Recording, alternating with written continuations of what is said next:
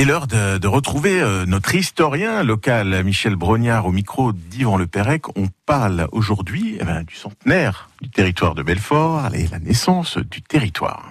Michel Brognard, bonjour. Bonjour. Avec vous, on va fêter un centenaire, c'est ça? Euh, Oui, un centenaire qui a un an et un jour, euh, ah ouais. puisque c'est le 18 février 1922 qu'est né le territoire de Belfort. Il est pas né après la guerre euh, de 1870-1871 Le territoire, oui, mais pas le département. Euh, lors du traité de Francfort, donc signé en 1871, on a créé ce qu'on appelait à l'époque l'arrondissement subsistant du Haut-Rhin. Mmh. On a dit que cette région avait été laissée à la France pour récompenser le courage je, des défenseurs de Belfort. Oui. Euh, on a dit aussi que c'est parce que les habitants de cette partie du Haut-Rhin étaient francophones et non pas germanophones. Euh, on a dit aussi que ce territoire avait été échangé contre des mines de Lorraine, etc., etc.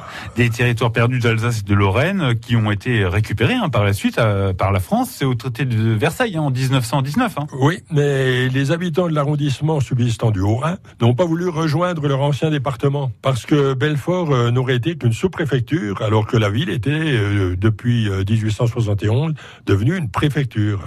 Et ce territoire est resté français dépendant de Besançon pour euh, l'éducation nationale et la religion, de Vesoul pour la poste et les services fiscaux. Et puis euh, la législation avait évolué de façon différente euh, dans l'Alsace allemande et dans le territoire de Belfort français. Et donc il fallait créer officiellement un nouveau département en 1922. Donc. Voilà, un 90e département qui s'est appelé le territoire de Belfort. Mmh. Vu sa taille, c'était le plus petit département de France à l'époque et il n'a pas eu de sous-préfecture. Je me souviens d'ailleurs que quand j'étais euh, gamin, je disais s'il y en avait une, ce serait d'elle où je suis né. Chauvin.